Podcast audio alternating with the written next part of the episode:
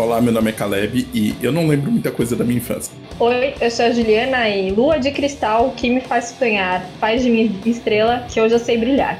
Oi, meu nome é Luana e eu fui uma criança que escrevia poesia. e você está ouvindo? O nome do livro! Que negócio é esse, Lu? Essa poesia, não foi eu que escrevi, foi a Xuxa, tá, Lu? Mas se você quiser colocar na sua antologia poética infantil, você fica à vontade. Eu escrevia pequenos poemas que a minha mãe imprimia, colocava Haikai. numa pastinha e mostrava para as visitas. e você tem até hoje? Tenho, pior ah, é que eu tenho. Maravilhoso, que maravilhoso. Eu só imagino a visita, assim, a mãe chegando com aquele caderno de poema, a visita falando, opa, poesia. É agora, hein? De uma criança. Se por acaso você me visitou na minha infância, eu peço desculpas de todo o meu coração. Eu não sabia o que estava fazendo, porque é isso que as crianças fazem, né? Elas vivem sem muita noção do amanhã. Mas era tipo um haikai? Quando eu era criança, eu tive uma fase que eu me apaixonei muito pelo Mário Quintana.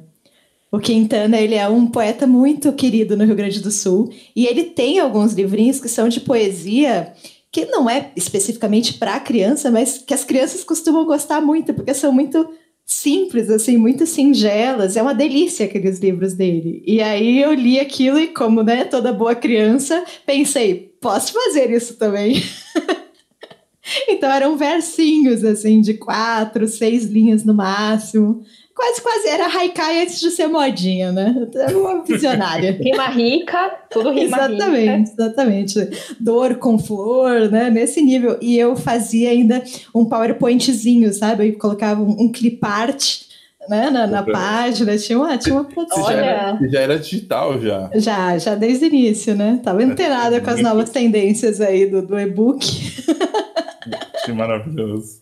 Então, depois, depois do Kissing Coronavirus, você pode encontrar no Kindle Unlimited a, a coletânea de poesias da, da Luana. Vai se chamar Luana Já Foi Criança.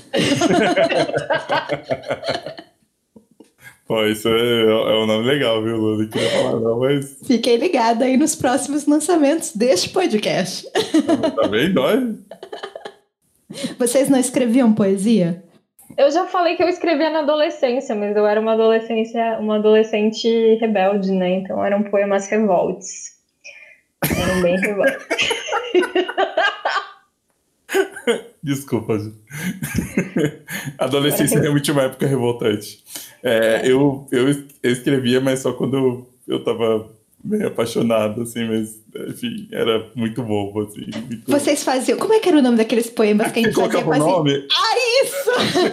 é acrós... acróstico que chama? Puta, eu não sei. Ai, não sei, mas é Ju. É jumento, sempre aí tem sempre o quê? O que, que tem com J? Não, Juliana, não, não é isso. É tipo, Juliana, ela é joia, ela é uma pessoa especial. Joia, é olha. Coisa.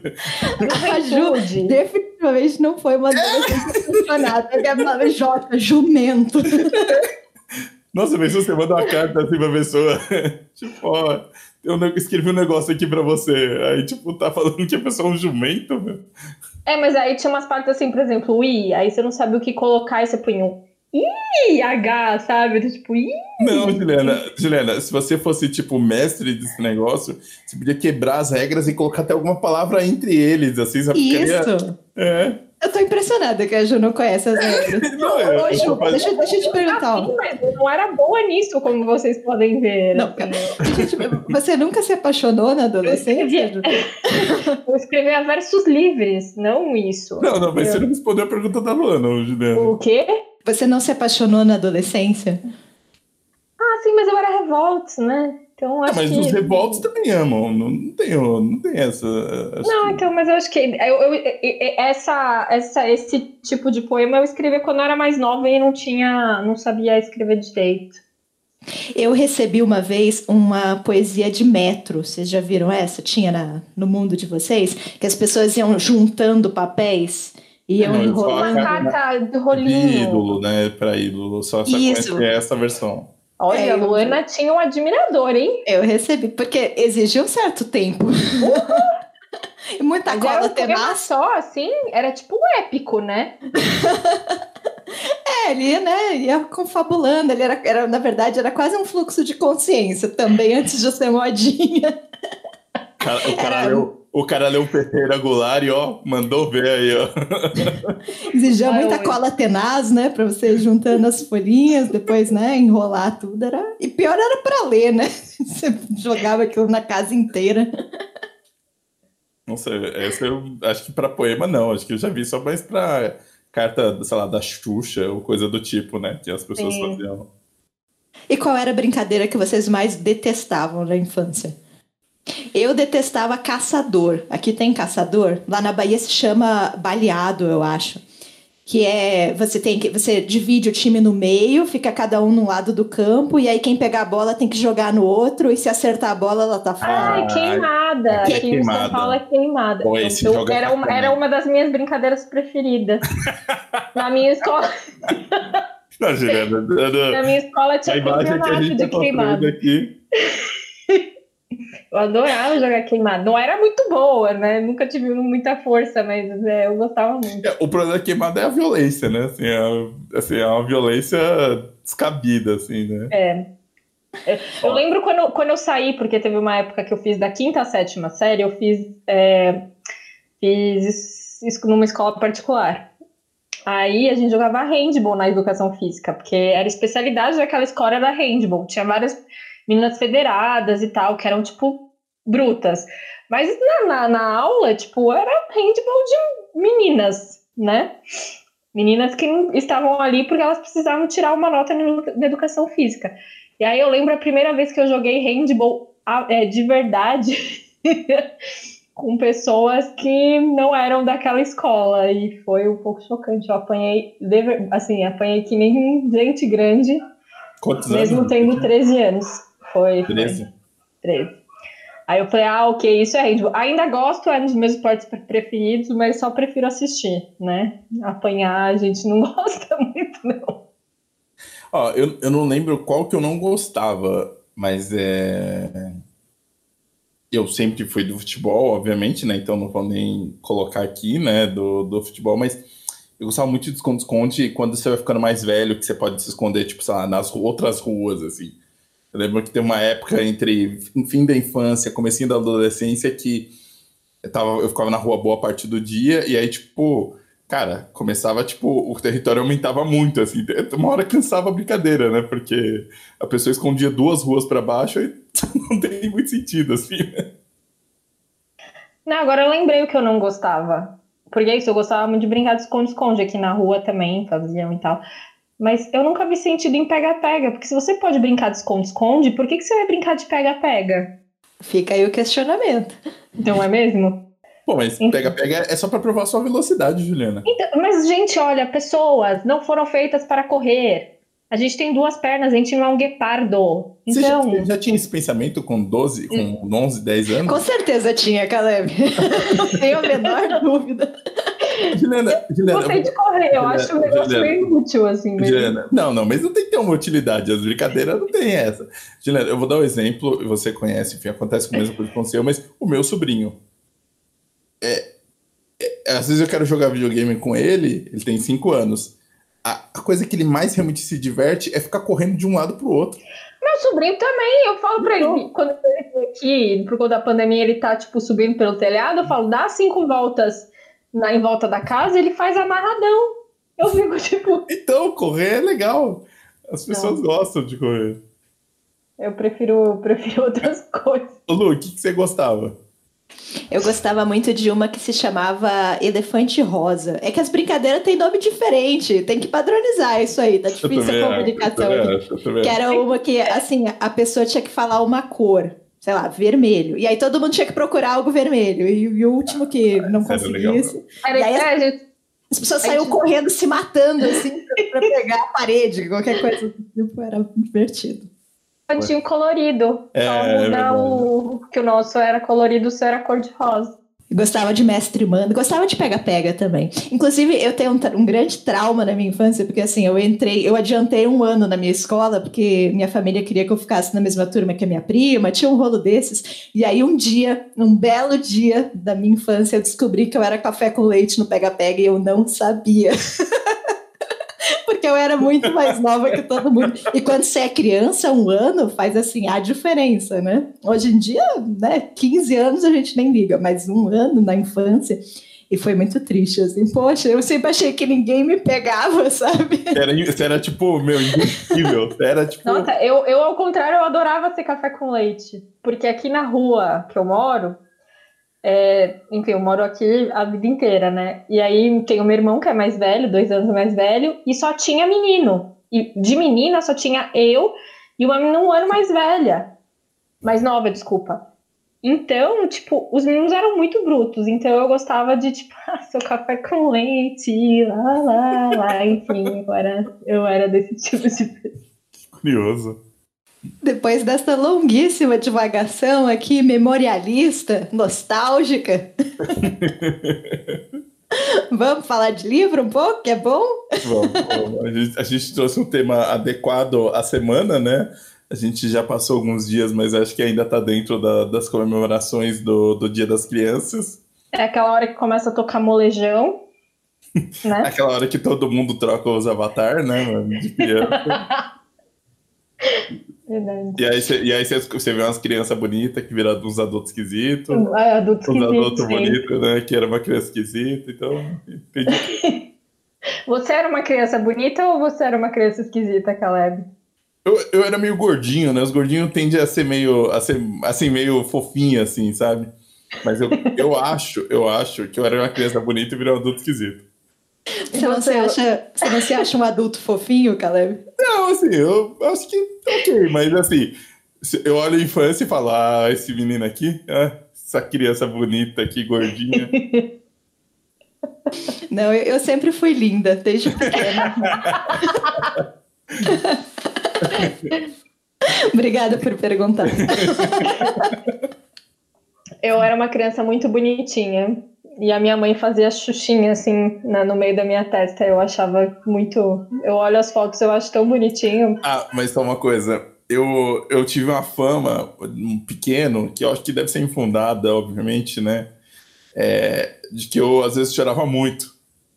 Assim, abri o berreiro pra, por, por motivo nenhum, assim. Então, só acho que isso era uma coisa que as pessoas falavam, mas eu acho que é mentira, né?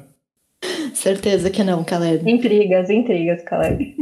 então aqui a gente pensou num tema muito original. Dia das Crianças, pensamos o quê? Em personagens criança, narradores infantis, né? Pra gente falar aqui para vocês. É uma lista difícil às vezes, né? Não é tão.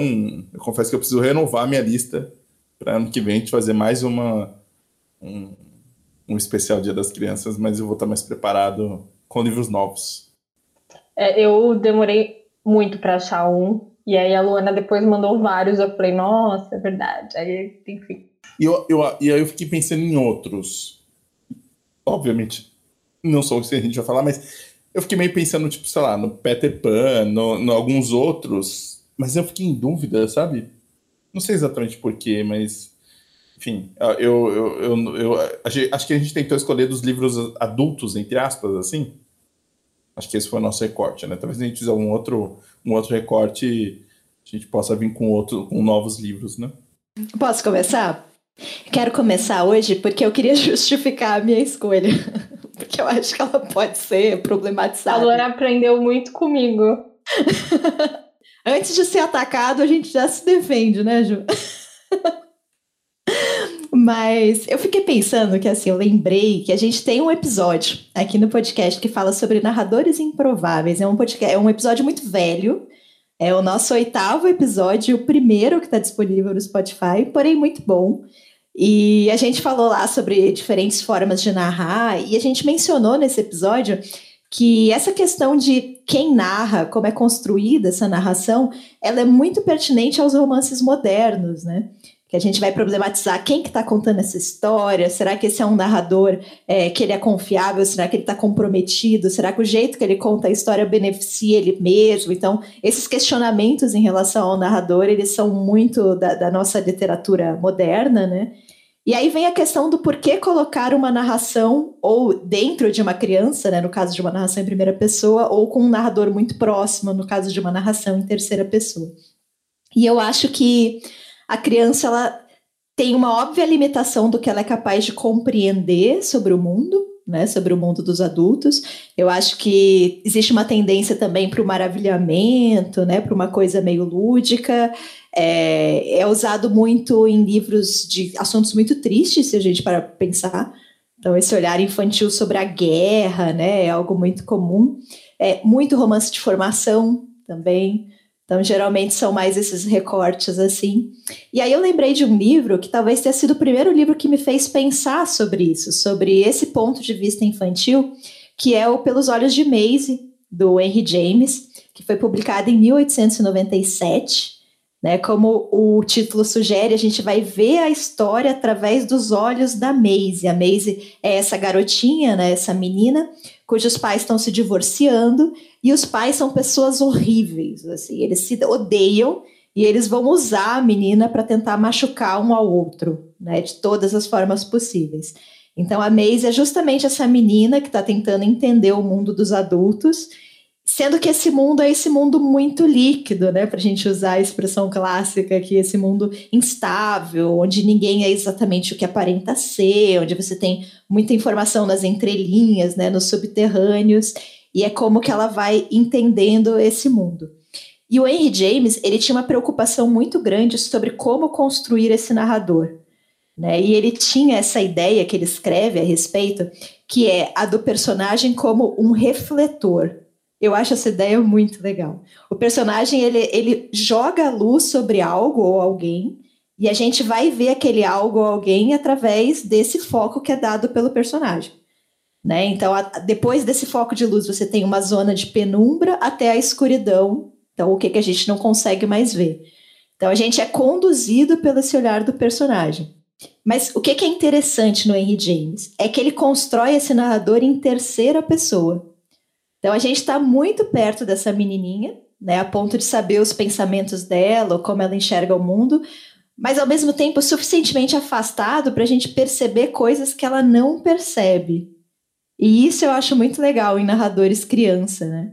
É, por exemplo, como que funciona isso? Tem uma cena em que a Maisie está passeando com o pai num parque e aí ela vê a mãe dela com outro homem, no momento de intimidade. E ao invés dessa menina, sei lá, ficar chocada, escandalizada, ela começa a ver os passarinhos, a graminha, a luz do sol. Aí ela se aproxima desse homem e vê que esse homem trata a mãe dela com muito carinho e ela fica feliz. Ela fala: ah, olha como ele trata minha mãe bem, se ele trata tão bem ela assim, eu também posso gostar dele.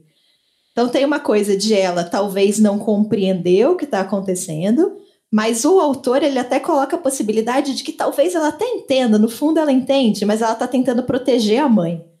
Né? Ela quer manter essa imagem da mãe, talvez faça isso até num nível inconsciente, né? de preservar essa imagem.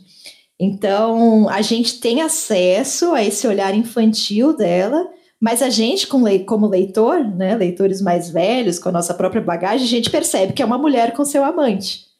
Né? Então a gente tem vários níveis ali, o que a criança está vendo e o que a gente consegue perceber a partir do que ela está vendo. Eu acho que, no fim, o que ele estava construindo ali, refletindo a respeito, é a questão de ponto de vista. Né? Então você não tem mais esse, essa história única, essa verdade fundamental. Você tem ali diversos níveis possíveis de interpretação, né? camadas. E o Henry James constrói isso muito bem. É um livro dos clássicos, assim, ele tem uma, uma leitura meio arrastada, difícil, mas essa questão do ponto de vista é muito interessante. E ele vai ser muito importante para uma série de autores que vieram depois dele, né? Ele vai influenciar demais essa, essa literatura ocidental. Como eu falei, o livro é do final do século XIX, então você ainda tem vários autores aí que iam refinar ainda mais essa questão de ponto de vista, né? Mas é um livro que eu gostei muito de ler, assim, difícil, mas muito bacana e bem interessante para pensar nisso, né? Do que que o personagem conta e do que que a gente entende, né? As duas coisas, elas não necessariamente são correspondentes, né? É, e o Henry James tinha essa coisa, né? Muita gente chama de mestre da narrativa, né? Acho que tá aí, né, um pouco, né, dessa, dessa tentativa dele, né? É, de fazer isso. O quão difícil é fazer, fazer esse tipo de coisa, né? É, aplicar esse olhar e, e, todas essas reflexões, né? É, e eu acho que muda um pouco também. A gente sempre pensa, sei lá, narração infantil na questão de primeira pessoa. Né? E por isso que eu falei que talvez a minha escolha pudesse ser problematizada, porque não é exatamente um narrador infantil, né? É um narrador em terceira pessoa, mas que está muito próximo dessa criança. E eu acho que mesmo com a narração em terceira pessoa, você tem acesso a esse mundo infantil. E isso é bem interessante e, e bem importante para a história também, porque se ele está falando justamente sobre esse mundo onde nada é exatamente o que parece, né, onde tudo é muito instável, faz sentido né, que a narração da criança não seja exatamente o que está acontecendo de fato. Né? Tem várias outras coisas ali que a gente pode perceber ou pode interpretar. Então, é daqueles casos que eu acho que a forma funciona muito bem na história, sabe? Não é um romance tese, assim, ele não não está construindo. Só ideia, só como ideia. Ele casa muito bem as duas coisas, então é um romance bem legal. Demais. É, e só uma, só uma coisa, é, tem acho que outras edições, mas saiu pela Penguin, né? Eu lembro que foi um dos primeiros livros da Penguin, exatamente por isso, né? Por, por, pela importância, e que acho que na época, então, 10 anos atrás, não tinha acho que edições né, dele. E é uma ótima tradução a da Penguin e tem muita, muito material extra. Então, acho que tem cinco resenhas do livro que saíram na época do lançamento, que é muito legal. Tem algumas introduções escritas pelo próprio Henry James para algumas publicações. Então, é, é uma super edição, assim, vale muito a pena. Ju, você vai? Eu vou? É, posso ir? É que eu acho que tem a ver com o que a Lu estava falando, dessa questão do trauma, né?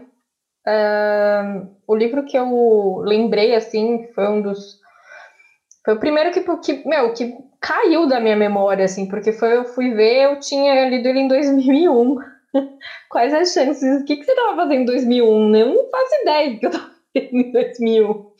Mas eu lembrei desse livro e é uma questão muito traumática, assim, é um livro até, ele é narrado em primeira pessoa, né? Mas ele traz essa questão do trauma muito muito forte de como como esse olhar infantil em cima de, de fatos bem traumáticos.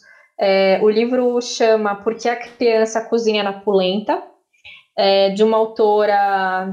Peraí, que eu, eu tenho que falar, colar o nome dela aqui. É uma autora romena, chama Aglaja Veterani.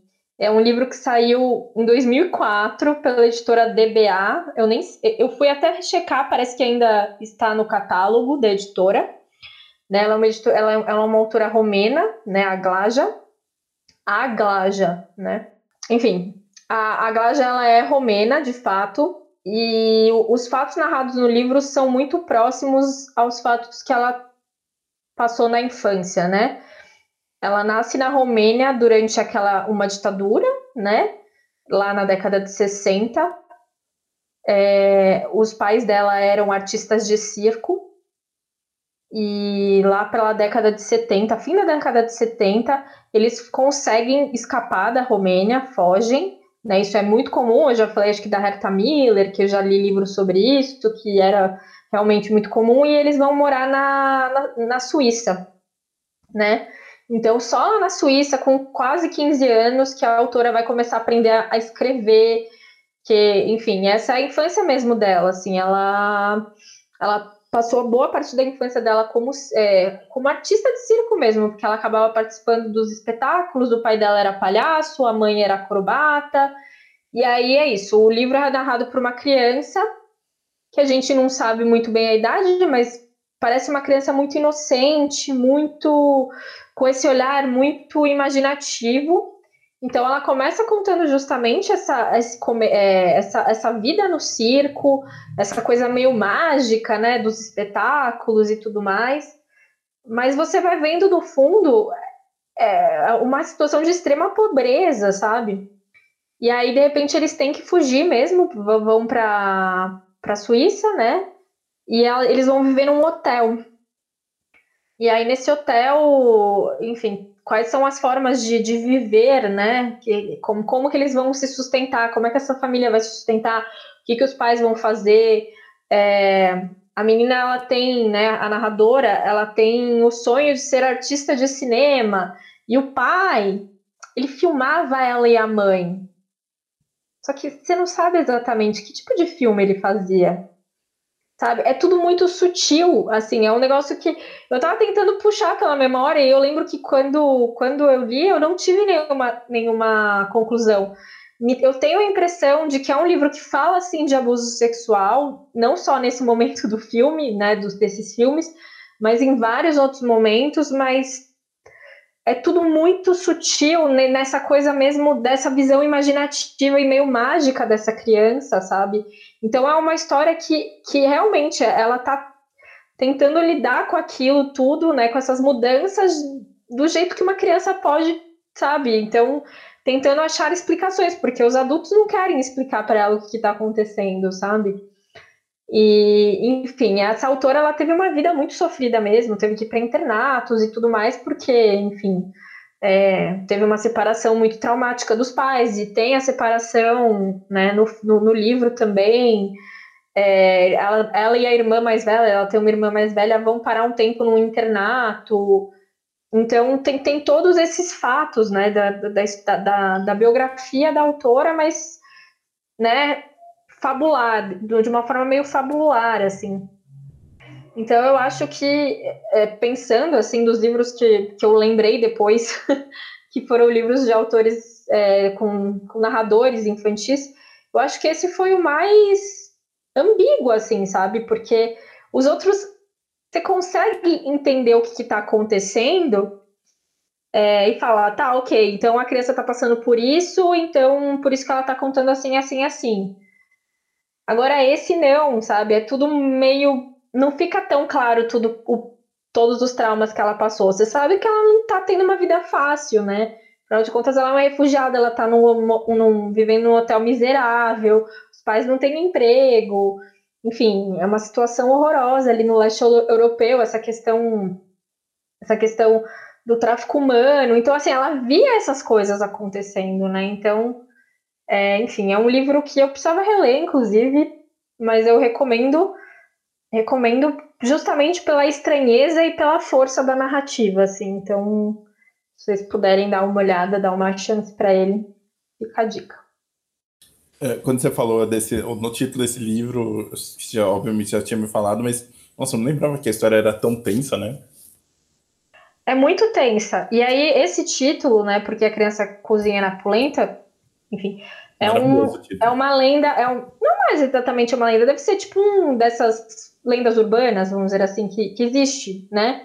Dessa criança que cozinha na polenta tal, que era uma, uma história que a irmã dela contava, a irmã mais velha contava para ela, e ela ficava muito chocada, assim, como assim? Será que vão me cozinhar na polenta, né? Por que, que cozinha uma criança na polenta? Será porque ela foi ruim? Será que ela, né, foi mal educada? Enfim, é, então tem todo esse tom fabular mesmo, né? De, e, e, é meio engraçado, porque assim, eu, eu tenho problema com narradores infantis de às vezes não parecerem incríveis, né? Ah, pode acontecer, né? De, de querer botar uma criança muito espirituosa ali, não, sabe? Vou fazer uma uhum. coisa muito, muito, enfim, muito inocente e tal, aí você pode não parecer muito crível. Mas eu lembro que eu fiquei meio, meio impressionada quando eu li, assim. Acho que tem, o livro é dividido em três partes. Eu estava relendo o que eu escrevi sobre ele. Teve alguma das partes que eu achei um pouco complicada, assim, de tipo acreditar. Mas no geral ele é muito bem escrito, assim, nesse sentido. A, a autora foi muito, muito bem nisso, nesse sentido de, de colocar a autora, a, a narradora infantil, né? E, e aí eu lembro, é, ele é meio que como se fosse um diário, sabe? Então tem partes que ela contando uma história e de repente tem uma coisa que é só uma frase. E aí dessa frase você tem que falar, tá, o que, que aconteceu, sabe? É, é bem interessante. Porque eu acho que às vezes é, não necessariamente é a intenção do autor criar um narrador crível. É, às vezes não é mesmo. Às vezes a intenção é muito mais a do choque, é, do contraste. Eu, eu, eu, lembrei enquanto você falava, por exemplo, do Caderno Rosa, né, de Lori Lamb, da Hilda, que é um livro dela extremamente polêmico, incômodo.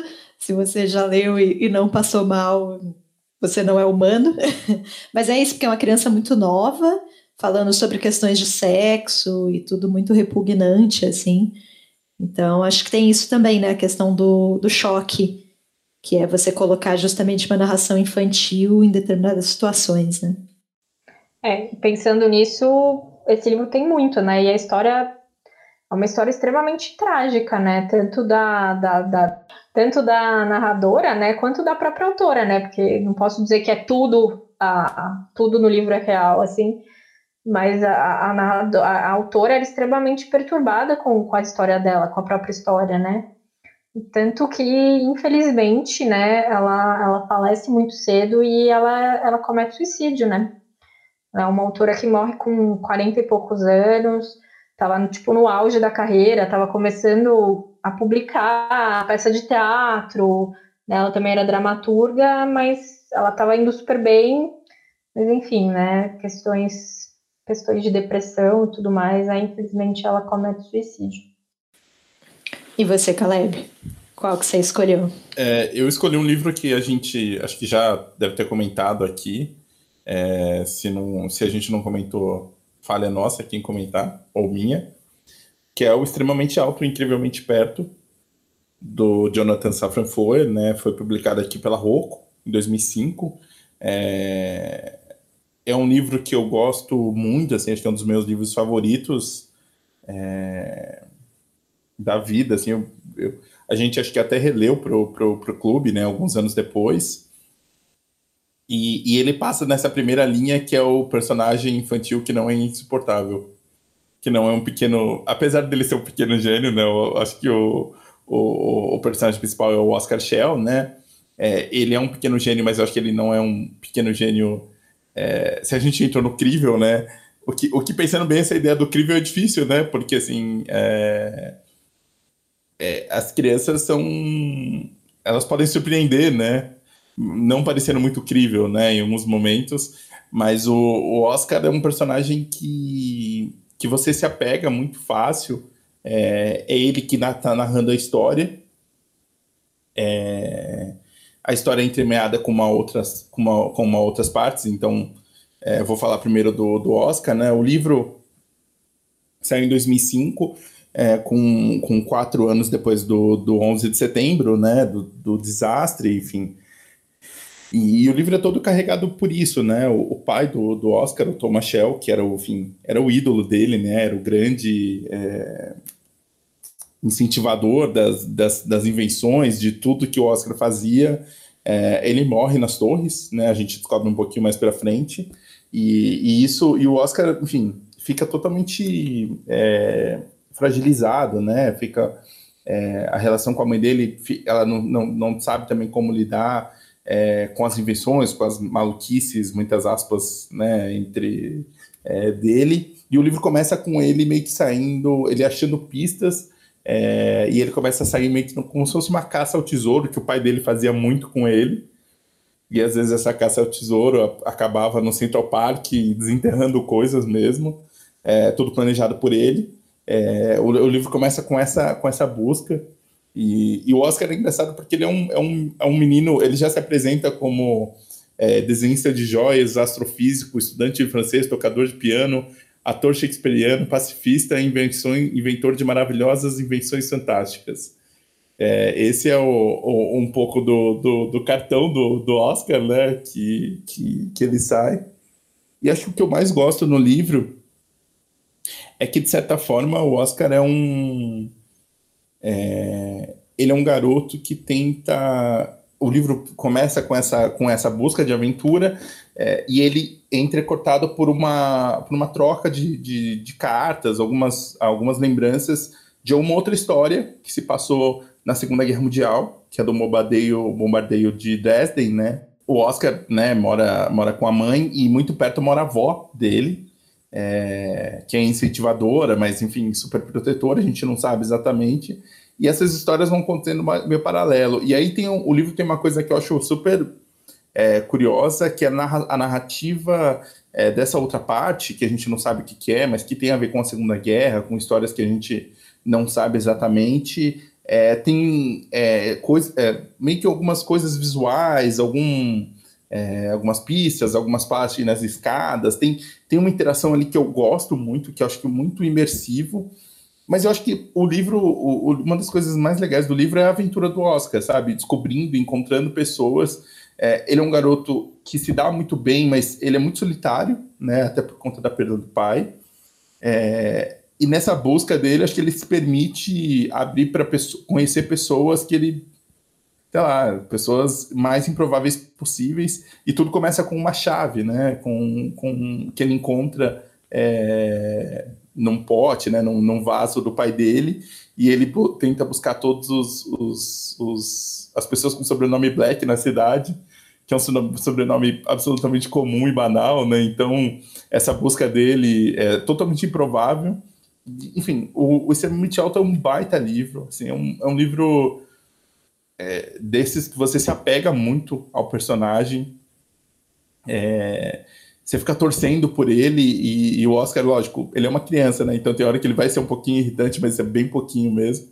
É, e tem essa outra história acontecendo, assim, que eu não vou falar muito, porque eu acho que é uma, uma surpresa é, que você vai descobrindo legal, mas eu gosto muito da, da narrativa, assim, sabe? O quão é, próximo o, o, o, autor, né, o Jonathan, estava do, do 11 de setembro, né, foi uma ferida, enfim, todo é, uma questão terrível, mas ele consegue construir essa narrativa cheia de, de carinho, assim, sabe? Cheio de pouco de esperança, não sei se esperança, mas é, olhando olhando para as pessoas, sabe? Meio que esperançoso, talvez. Acho que esperançoso pode ser uma, uma, uma boa palavra.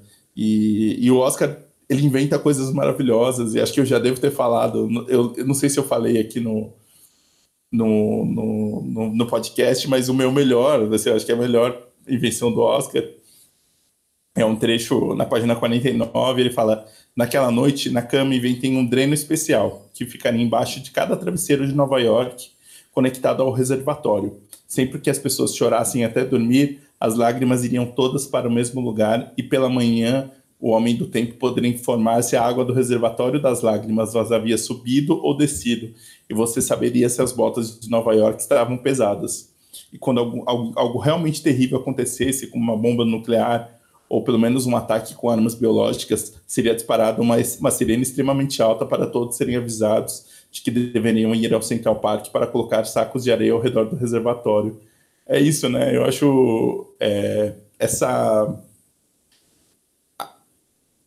O Jonathan conseguiu captar essa ideia da criança de olhar para uma coisa muito complicada e falar de uma forma simples. E é, sei lá, eu imagino que outras pessoas, mas assim, sei lá, eu, tô convivendo bastante com meus sobrinhos nessa, nessa quarentena é, e vejo eles falando e lidando com coisas extremamente com, de uma forma complicada, mas é, com essa trans, meio que transfigurado por uma coisa simples, sabe? Tipo, você fala, ah, mas e se a gente fizesse assim? Pô, é óbvio, mas não tem como, enfim, a vida é, é muito mais complicada que isso, e eu, eu acho que isso está dentro do livro, assim, acho que eu pensando no, no, no, no extremamente alto, é o que eu mais penso, como ele conseguiu captar isso. Assim. Então, minha indicação é o extremamente alto e incrivelmente perto.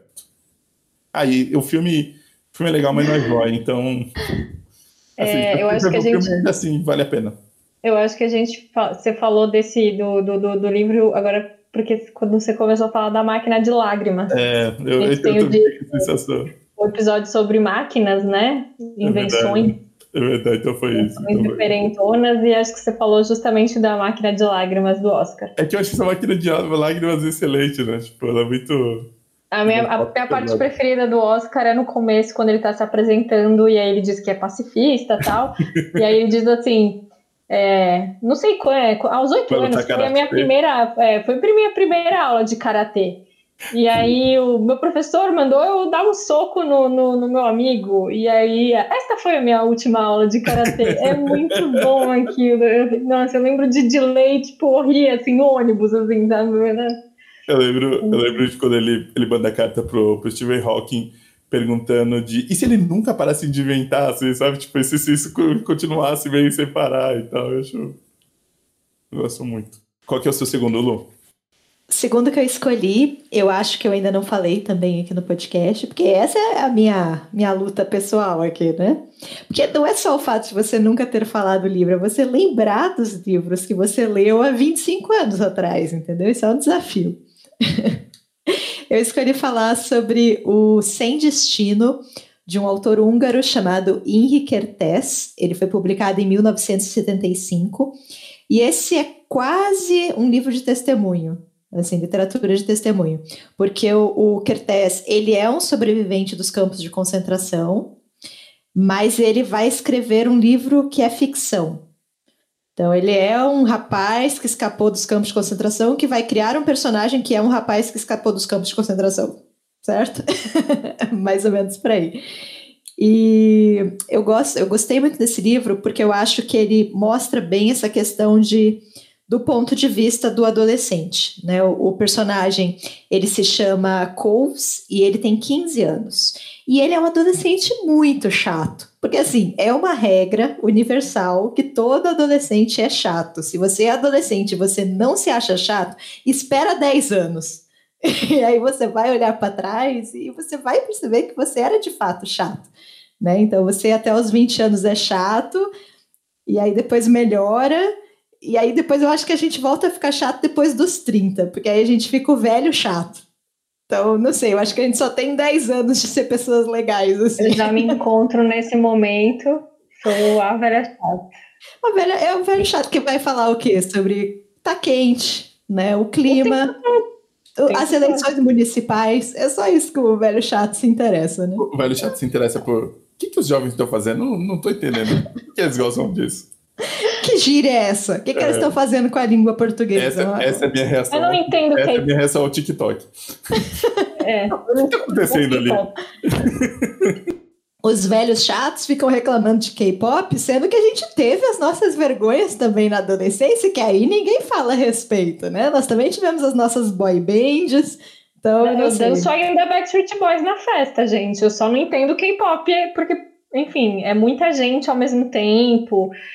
Eles falam, uma, falam coreano, eu não entendo. Enfim, eu não entendo, de verdade.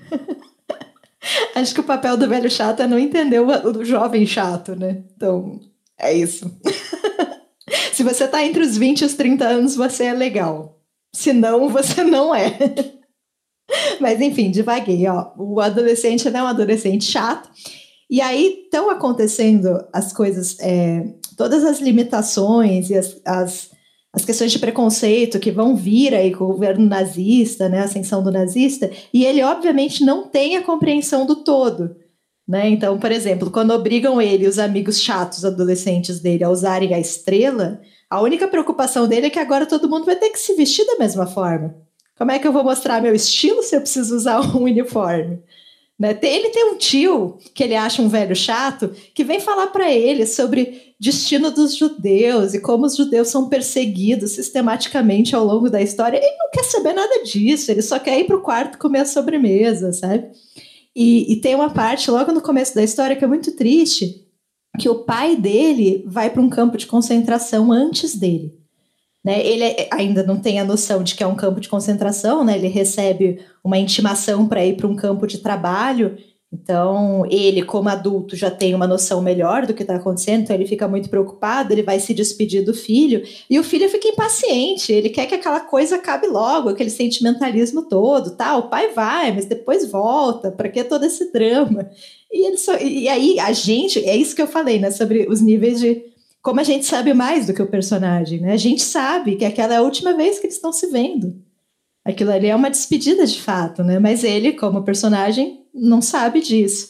Na verdade, para os próprios adultos judeus era muito difícil ter a compreensão do que estava acontecendo no mundo, né? A gente já falou sobre isso em alguns episódios. Imagine para uma criança barra adolescente. Né? Então, ele vai ser mandado para pro, os campos de concentração, vai vivenciar tudo isso é, a história narrada no momento em que ele sai, né? Então ele está lembrando e está emulando as sensações dele de quando jovem, mas eu acho que ele emula muito bem isso, inclusive de que forma que os preconceitos da época já estavam enraizados nele próprio. Então, ele é um, um, jovem judeu, não praticante, mas judeu, que chega no campo de concentração e encontra um monte de homem de nariz grande e orelha proeminente. E ele olha para aquele povo e fala: Meu Deus, essa galera aí tem uma cara estranha, eles não devem ser confiáveis. E aí, em contrapartida, tem um médico que atende ele, né, loiro, olhos azuis, sotaque gaúcho, e ele fala o quê? Esse cara deve ser legal, esse cara é boa gente, esse cara aí com certeza quer o meu bem. Então, ele já traz nele todas as, as questões, a imagem que é construída durante muitos anos, através de propaganda, de toda uma sistematização dessa imagem que é vendida né, pelo governo nazista, ele já traz enraizado nele mesmo, sendo que ele é a principal vítima disso tudo. Então, são questões muito complexas, como que ele vai apreendendo a questão do campo de concentração, e eu acho que especificamente sobre o Holocausto, a gente teria várias outras opções. Né? A gente tem uma, uma certa tendência aí de você retratar essas grandes tragédias assim pelo olhar infantil. Então você tem, sei lá, o menino do pijama listrado, você tem várias histórias aí que, que retratam isso, até de outras é, tem até de outras tragédias, né? Sei lá, Ruanda, você tem a Mukassonga, que vai retratar ali através de um olhar infantil também. Você, é, tem uma certa constância assim, desse recurso narrativo, digamos assim.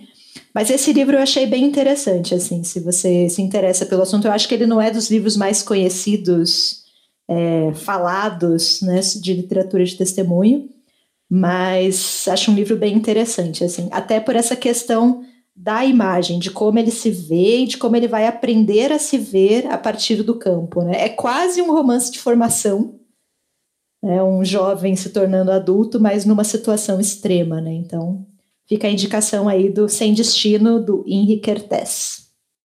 É, tem uma coisa engraçada sobre esse livro, quer dizer, não sobre esse livro, né?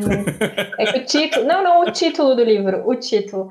É, Sem Destino, eu, enfim, eu comecei a ler esse livro também, foi uma, uma um livro que teve uma matéria que pediu para ler, mas enfim, eu não consegui terminar de ler. Mas eu lembro que quando eu vi o, título, eu falei, ué, mas Sem Destino não é exatamente sobre isso, né? Sobre literatura de testemunho e tal, é porque eu tô, tô procurando, eu não achei essa referência, mas a bem virar uma época lançou aquele livro Outsiders, que agora tá Vida... como Vida Sem Rumo. Mas é Vida Sem Rumo ou não? Não, é, a intrínseca tá como Vida Sem Rumo, mas eu, eu lembro, na Bem Virar, se não me engano, chamava Sem Destino. Eu tenho quase certeza. E aí eu, eu li esse livro, né? e aí eu, o, o, o, o, Outsiders, no caso, não o do o que a Lu falou. E aí, toda vez que o professor falava sem destino, eu lembrava desse, desse livro.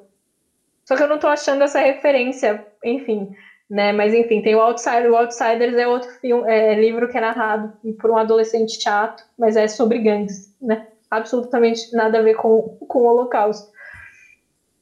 Só uma curiosidade. É que quando você falou que ia falar sobre destino, eu falei, nossa, a Lu leu, leu Outsiders.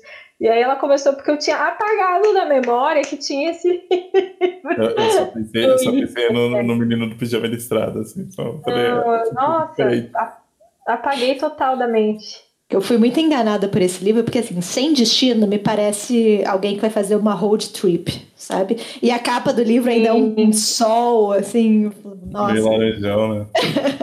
Mas, verdade. Na verdade, o que ele fala é que é, tem essa questão do, do destino dos judeus, que eu acho que é uma questão bem interessante no livro, porque é, existe uma uma mítica, não sei se essa é a palavra certa de se usar, religiosa, que diz que os judeus eram o povo de Deus até que eles quebraram o pacto. Né? Eles não honraram o pacto que eles estabeleceram com Deus, eles é, cultuaram outros deuses, eles saíram ali de um padrão de comportamento esperado, e aí eles foram sofreram uma espécie de maldição. Então, todas essas perseguições ao longo da história seria advindas desse pacto que foi quebrado.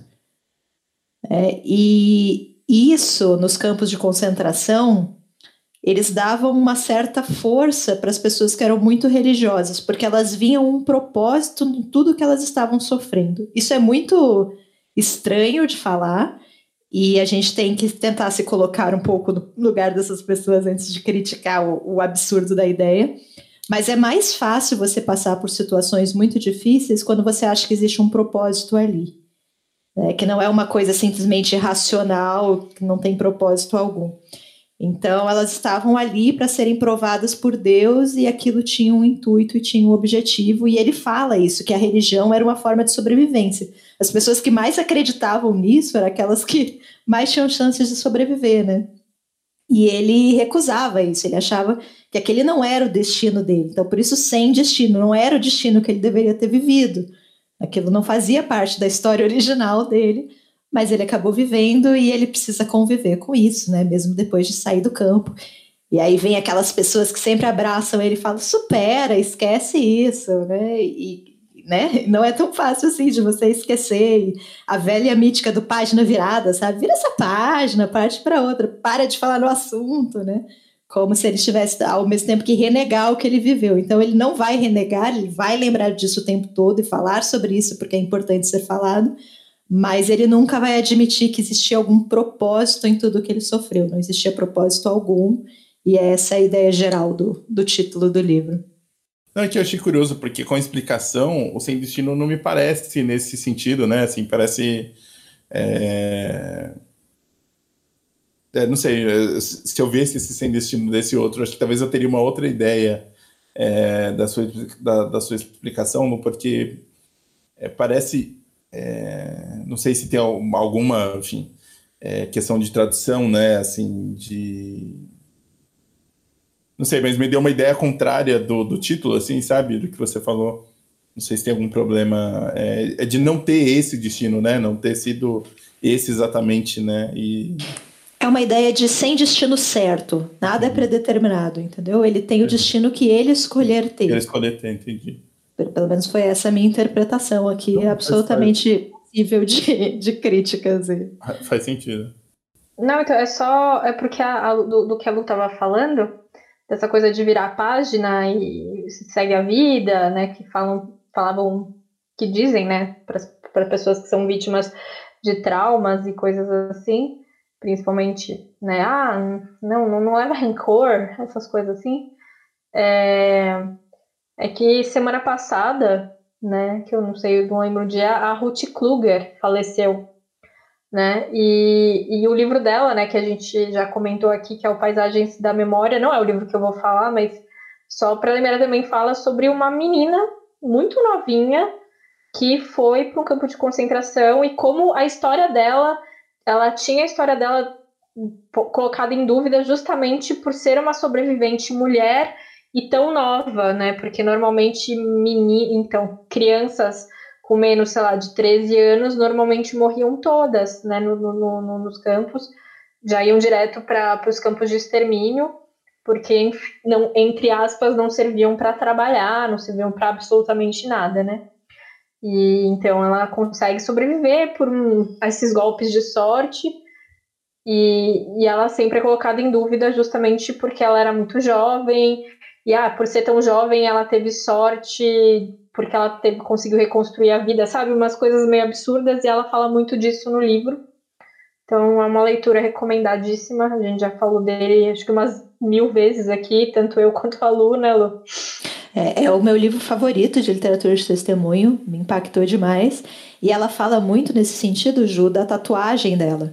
Que uhum. as pessoas diziam sempre para ela usar a manga comprida, é. Né? Porque ela não podia mostrar. E imagina, tipo, vai, o braço dela tá com calor, ela vai usar uma manga curta, caramba, né?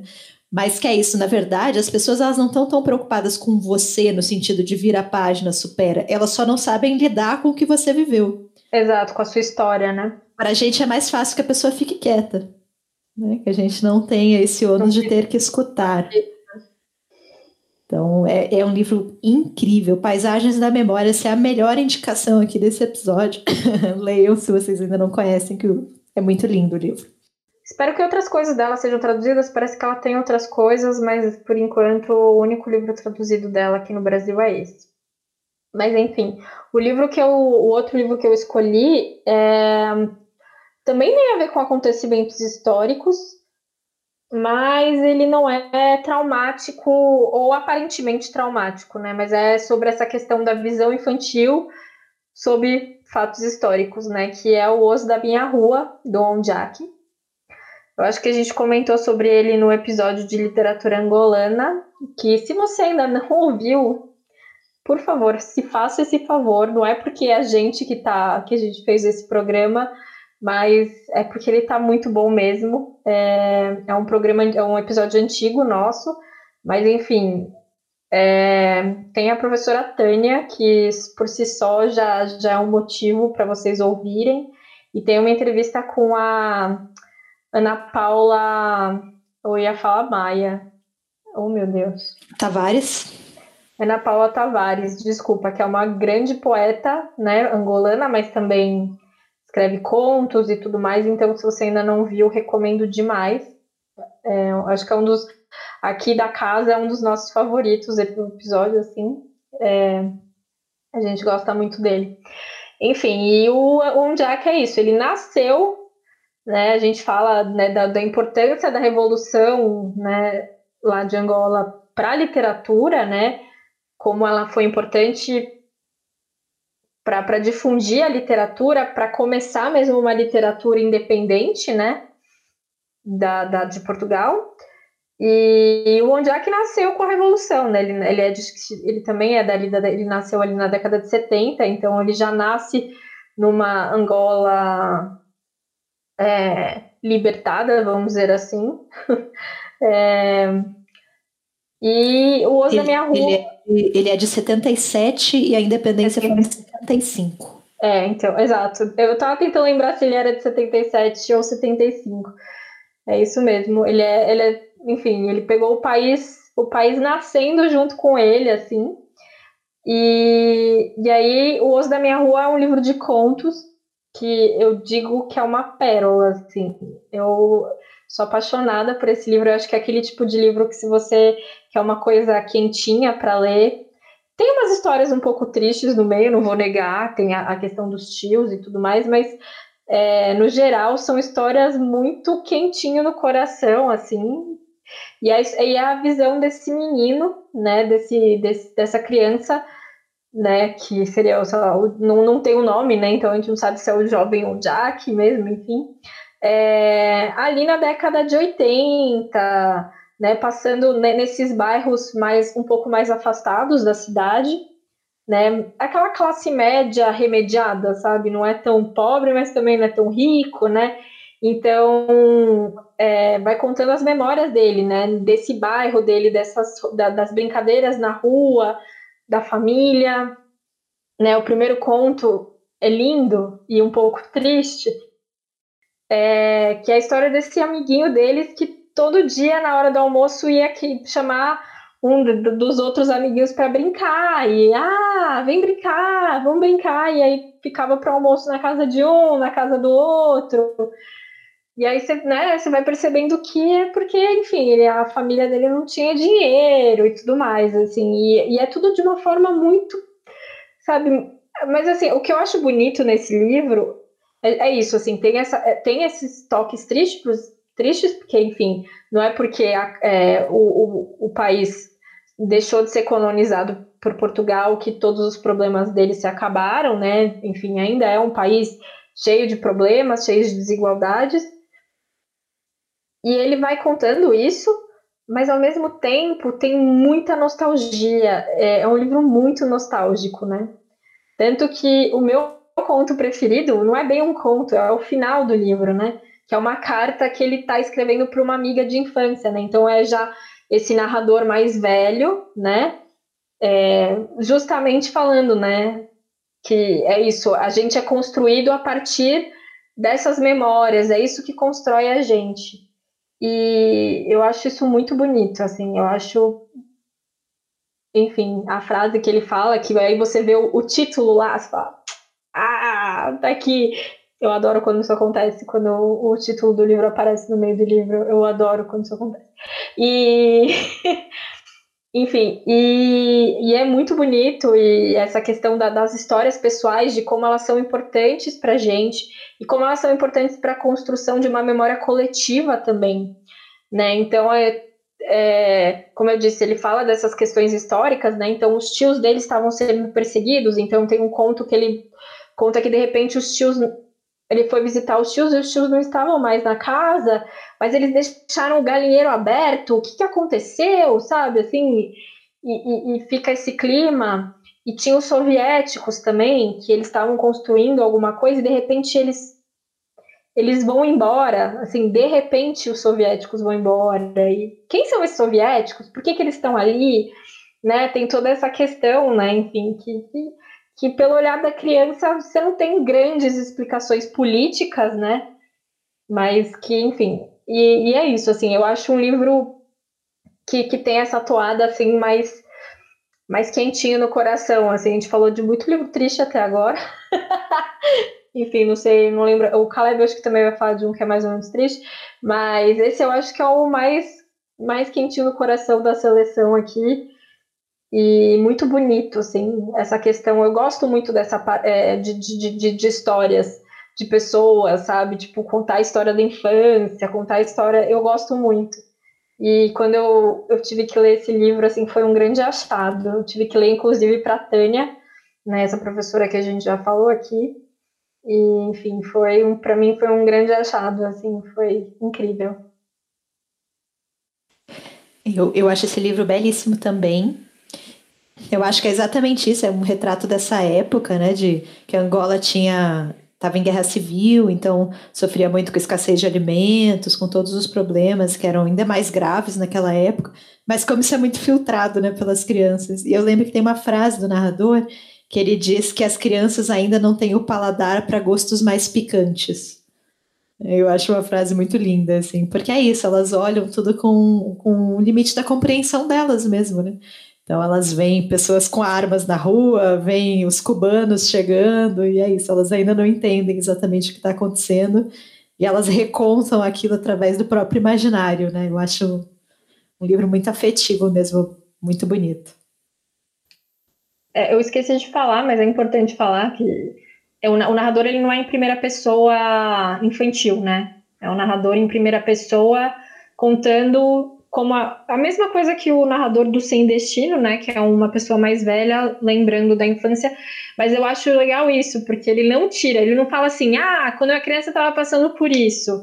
Né? Ele consegue retratar o que, que ele pensava na época, né? Então, tipo, você não tem uma explicação exatamente do que estava acontecendo, né? A partir de, de, coisas externas você vai vendo, né? Que nem essa história desse menininho do, do primeiro conto. A partir de elementos externos que você percebe o que está acontecendo e não pelo, pelo próprio personagem, né? Não é aquela coisa do tipo, ah, vou fazer um menino, um menino genial aqui que entende absolutamente tudo, né? Sua vez, Caleb. Qual a sua segunda escolha? O meu, assim, eu, eu tenho essa fama, né, de às vezes é, subverter um pouco as regras, assim. Como essa que eu acho infundada, né? Só queria deixar registrado aqui do teu falar o meu. Uma Porque série eu... de injustiças, né, Caleb? Criança. Exatamente, exatamente. exatamente. é, é, é, difícil, viu? É difícil. Queria falar para vocês, mas é difícil.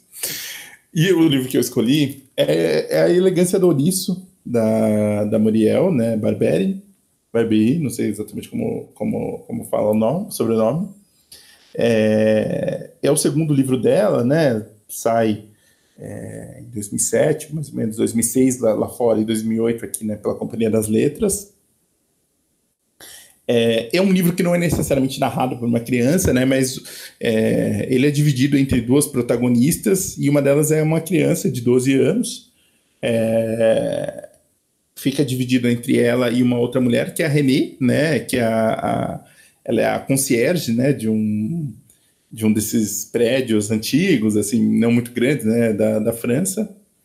É, a Renée, ela, ela é uma figura, é, é uma zeladora, né? É, ela não é exatamente. Ela é muito comum, aparentemente, muito banal, é, e a, até meio ranzinza, né? Meio. É, ela não é muito de conversa, assim, acho que ela não, não, não. Só que ela tem essa casca, né? E a Juliana brincou com a. Quando ela gosta que aparece o título, né? É... No, dentro do livro, né? Nesse tem explicação, né? Que do, do porquê da elegância do ouriço, né? Que por fora é crivada de espinhos, uma verdadeira fortaleza. Dentro é tão simplesmente requintada quanto os outros, quanto os ouriços, que são os bichinhos falsamente indolentes, ferozmente solitários e terrivelmente elegantes. Então, né, tem o, o, o, a descrição da Renée, porque ela é essa pessoa que não, não quer muita conversa, faz o trabalho dela, não faz questão de se mostrar, mas por dentro da, por dentro da casa, né, no, no interior, é, ela tem gostos muito requintados, né? Ela é lemosa, é, gosta de um, de um cineasta, vê filmes de um cineasta é, japonês chamado é, Yasujiro Ozu, é, que eu confesso que eu não conhecia quando eu li, enfim, fui atrás depois. É, lê Tolstói, lê Marx para elevar a alma, coisas do tipo. E, e a, gente só, a gente não entende exatamente por que, que ela esconde, né? É, e aos poucos ela conhece a, a, essa garota de 12 anos, é, que é, ela, ela, é meio tipo um desses super, super gênios, ela é meio. Ela é meio arrogante nisso, assim, no, no propósito dela, né? Enfim, ela é filha de, de, de, uns pais bem sucedidos e tudo mais. E ela, de fato, essa menina é um prodígio, super inteligente. E ela decide que no aniversário de 12 anos dela, ela vai se matar. Que ela fala que, na verdade, ela não vê muito sentido no mundo, né? É um mundo de, de, de sei lá, de, de coisas é, tão. Ela, ela não vê a graça na vida, ela não consegue encontrar na vida dela uma perspectiva de, de, de que as coisas saiam bem para ela.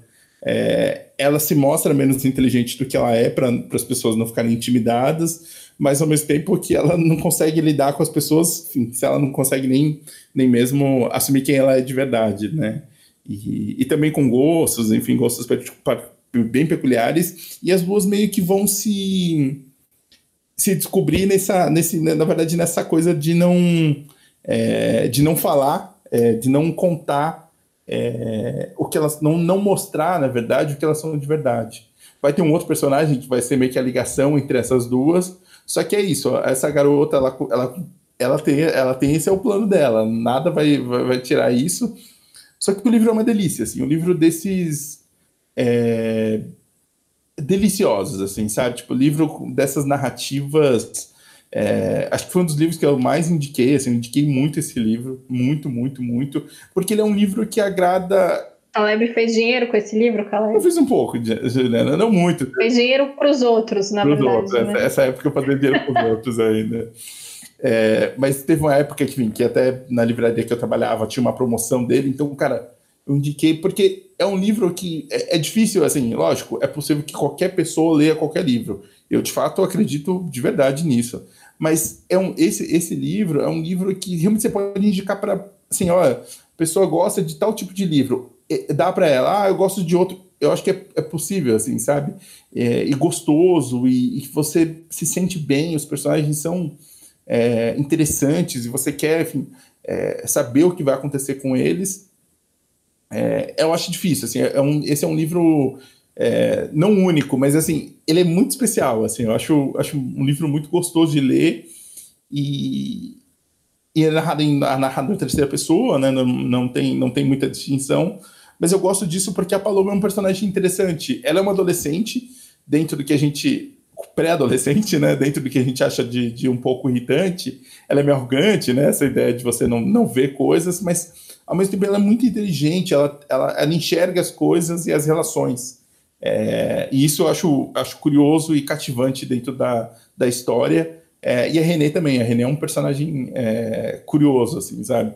É, eu acho essa, essa, brincadeira delas não se mostrarem de verdade o que elas são, ou guardar para o mais íntimo, eu acho interessante é, dentro da narrativa. Então, fica a recomendação, assim, do... Tanto que eu li até o outro livro da autora, né, A Morte do Gourmet, que é o primeiro livro dela, na verdade, e, e ele é todo meio melancólico, nostálgico, assim, eu gostei, mas, sei lá, eu fui esperando uma outra elegância e, e não apareceu, mas acho que esse vale demais a pena.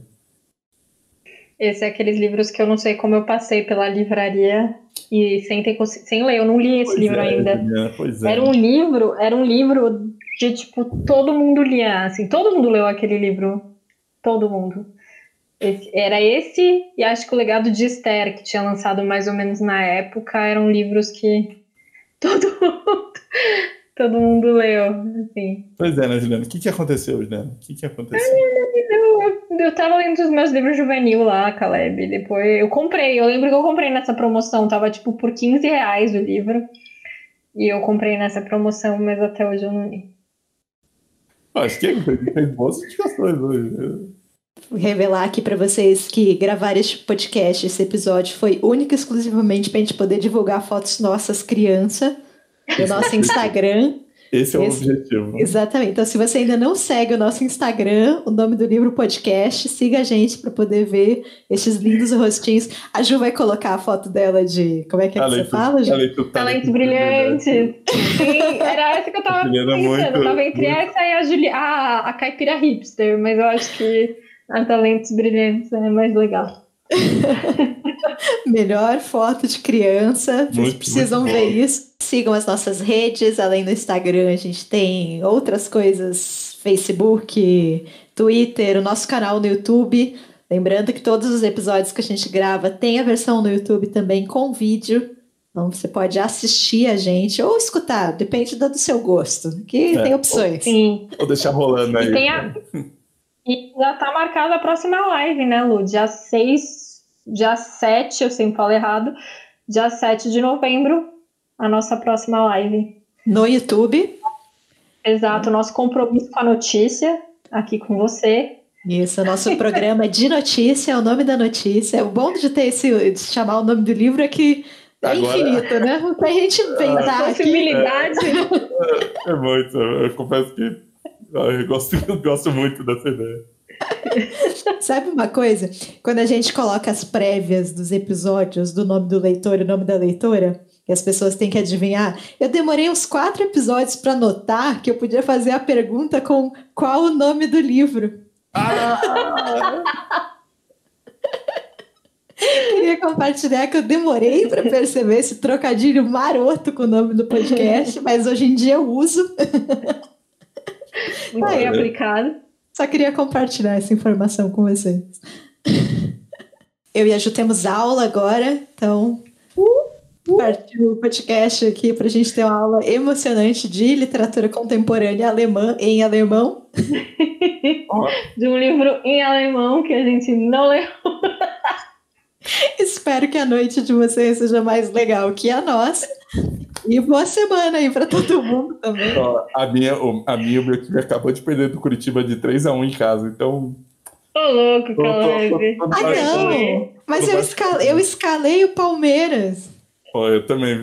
Na minha cabeça eu também, mas tomou de 3x1. cara. Eu coloquei ataque, coloquei meio de campo no cartola, me ferrei. É, desculpa te dar essa informação aí antes do alemão. Podia ter falado depois. Um dia É triste, né? É isso, gente. É, nos inscrevam, sigam a gente, acompanhem. Até Beijo mais, pra gente. todo mundo. Até mais. Tchau, tchau. Tchau, tchau.